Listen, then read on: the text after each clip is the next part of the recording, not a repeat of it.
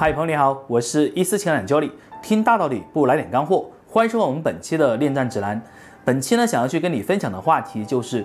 怎么样去快速的化解掉两个人的感情危机。很多时候，我们遇到感情危机的时候呢，经常会自乱阵脚，乱了方寸啊。那这里呢，我来告诉你一个原理：如果你们俩的情况不是特别严重，你可以尝试用这个方法呢去试一下，说不定呢会有不一样的效果。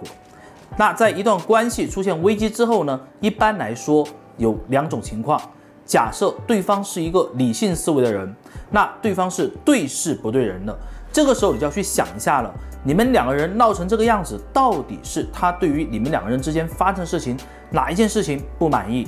那这件事情我能不能够有办法去化解掉啊？这是一种情况。还有一种情况呢，对方是一个感性思维的人，那么他在去看事情的时候呢，更多的看是跟你在相处这个过程当中啊，让他这个人的情绪非常的不爽，让他的心情呢非常的不开心。那这个时候你要去。解决这个问题的话，需要去思考的是，我怎么样才能让你开心起来？我们来举一个例子，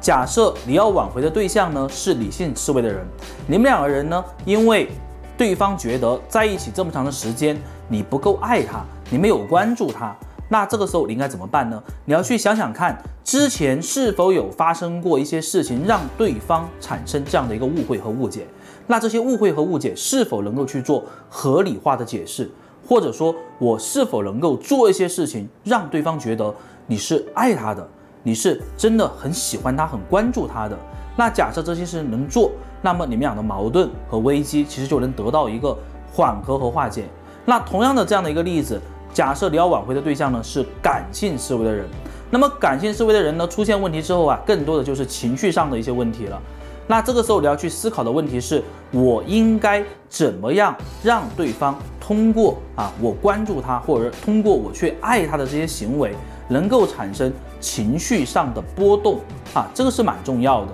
如果能够产生，不妨去做一做，去试一试。所以说呢，其实当危机一开始出现的时候，你先不要去看什么挽回攻略，也不要去看呢这些就是有的没的一些文章，对吧？因为每个人的情况不一样。但是呢，大的法则就是我刚刚讲这两种。如果你对理性和感性呢，就是这个东西判别的标准不太清楚的话，你可以翻一下我前面的一些分享内容，其实有专门讲到的。那么今天的分享就到这里，我们下期再见，拜拜。